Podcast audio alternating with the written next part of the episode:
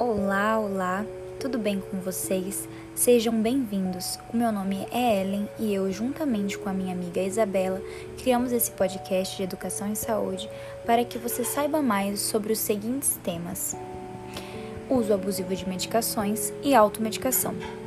Na gravação de hoje, vamos falar sobre exames preventivos. O que mais as pessoas buscam hoje em dia? Acredito que a qualidade de vida praticar exercícios, comer bem, aproveitar os seus momentos de lazer.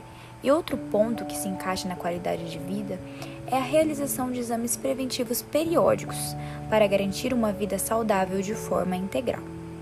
Para ajudar a alcançar essa meta, separamos sete exames que acreditamos ser essenciais: exame de colesterol, para evitar o chamado colesterol ruim, LDL, para que ele não se acumule no organismo Papa Nicolau, para mulheres que possuem a vida sexual ativa, o exame possui uma detecção precoce de algumas doenças, como câncer. Mamografia, exame de rastreio para câncer de mama para mulheres a partir dos 40 anos de idade. O eletrocardiograma, que fará uma avaliação indireta do sistema cardiovascular.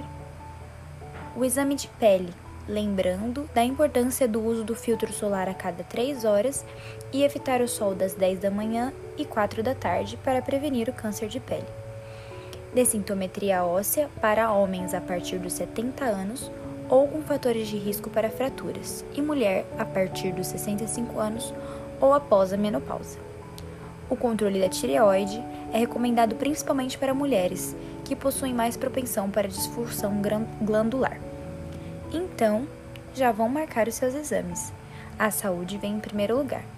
Muito obrigada e até a próxima gravação.